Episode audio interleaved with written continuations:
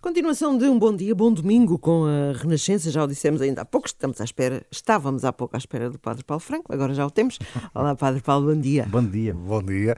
Bom, e, e temos aqui já uma pergunta, neste caso é da Maria Cristina Fontes, uh, e a pergunta da Maria Cristina é esta: uh, porquê é que se rezam as missas por morte de alguém? Missa de sétimo dia e do primeiro mês, por exemplo. Ora, esta pergunta assim muito direta da Maria Cristina. É Padre verdade, Paulo. simples e direta. Bom domingo. Bom domingo a todos. Um, e esta eh, é uma pergunta direta, uma pergunta que se calhar uh, pode parecer muito banal, uh, mas, que, mas que de alguma maneira reflete aquilo que é uma prática muito comum na nossa, na nossa tradição cristã, uh, mas que se calhar nem toda a gente tem uma resposta assim na ponta da língua. Na ponta da língua. E, e, vamos lá ver se eu a tenho.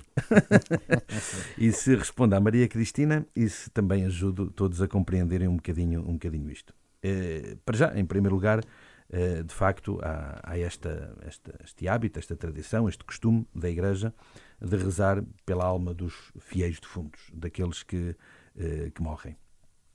e, inclusivamente, não apenas no, no, no momento assim chamado das Iséquias, ou seja, do funeral, mas uh, até depois, em, em momentos uh, subsequentes, seja como, uh, como a Maria Cristina diz, no sétimo dia, ou no, no, no trigésimo dia, primeiro mês, ou no aniversário, uhum. ou quando a pessoa fazia anos, ou todos os meses, depois cada, cada, cada familiar, enfim, tem, a sua, tem o seu costume e procura pedir que pedir que esta oração pelos seus fiéis defuntos.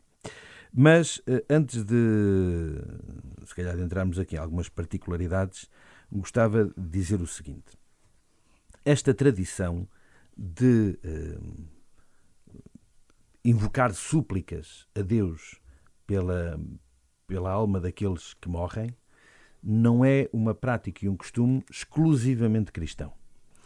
Aliás, o cristianismo deriva, como todos sabemos, do judaísmo. Certo. E já na tradição judaica, isso era uh, um costume. Nós, nos textos sagrados, bíblicos, uh, nós vemos, vemos referências a isso mesmo. Aquela mais comum é aquela, uh, aquela referência a Judas Macabeu, que terá, enfim, pedido um, sacrifícios expiatórios para que os, os, mortos fossem purificados e livres das suas faltas e pudessem assim também atingir uh, a eternidade. Uh, e, portanto, notamos que já na tradição judaica havia determinadas práticas, determinados sacrifícios, determinadas uh, orações em favor dos defuntos. E claro que esta tradição passou também para o cristianismo. E se formos a outras religiões, eh, também noutras religiões nós vemos exemplos desta, destas súplicas às divindades por aqueles que, que, que partem, por aqueles que morrem. Relativamente então à, à nossa tradição cristã, este costume eh, é um costume imemorial. Segundo a tradição, desde os primeiros tempos, a Igreja terá honrado a memória dos, dos defuntos eh, e, em seu favor, oferecia sufrágios, eh, para que, eh, enfim, pudessem ser perdoados, pudesse haver uma misericórdia divina para com eles e assim pudessem também enfim, atingir a eternidade e, e, entrar no céu.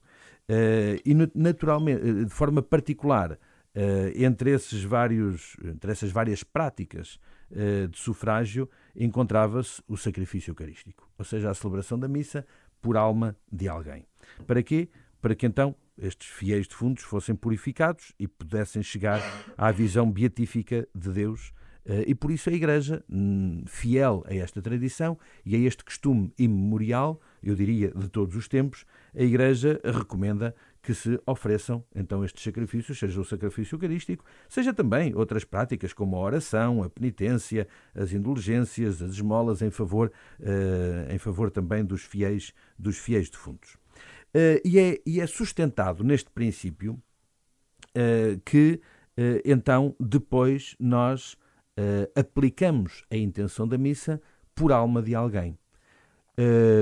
como pode ser aplicado por outras intenções. Né? Portanto, no fundo, o que as pessoas fazem é pedir ao sacerdote que presida a missa e que oferece o santo sacrifício que uh, o ofereça, ou seja, celebre essa missa em favor de, algum, enfim, de alguma graça que a pessoa pede. E neste caso concreto, qual é a graça?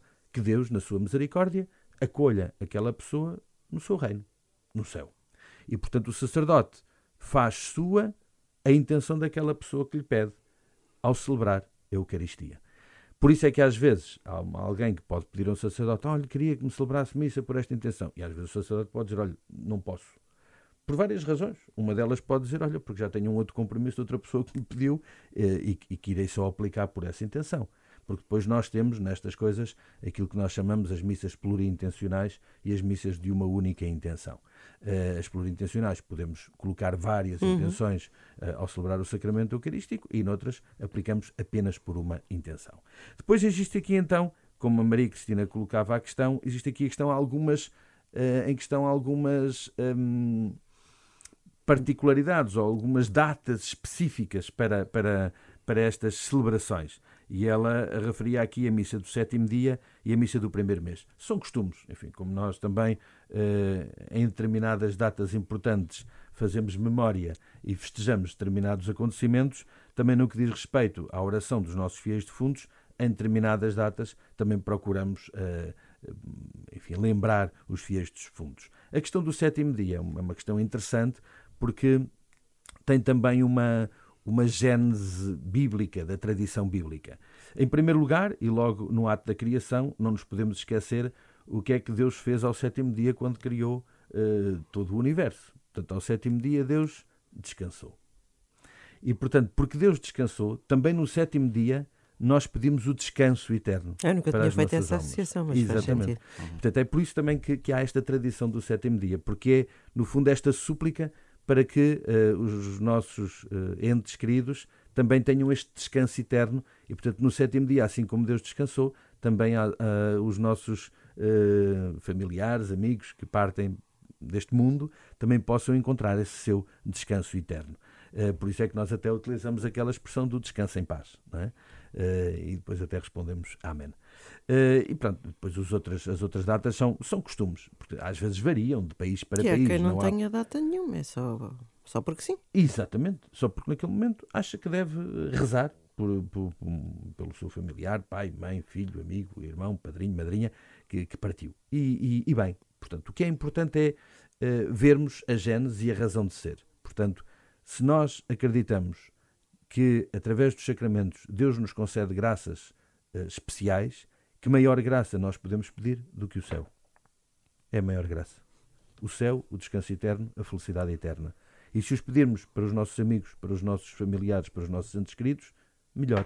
Portanto, não devemos só rezar em proveito de nós, também devemos rezar em proveito dos outros, eh, para que, no fundo, na sua misericórdia, Deus conceda o bem maior a todos. E é neste espírito que eh, aplicamos a intenção das missas eh, pelos defuntos. Muito bem, acho que esclarecemos aqui a Cristina. É, sem dúvida, sem dúvida. E se uh, tem uma pergunta para fazer, pode fazer, pode enviar aqui para, para nós, para as pequenas grandes coisas, através do site, e neste caso rr.sap.pt, também pelo WhatsApp 962007500 é o número da Renascença, ou por e-mail dina.isabela.rr.pt, antonio.ferreira.rr.pt.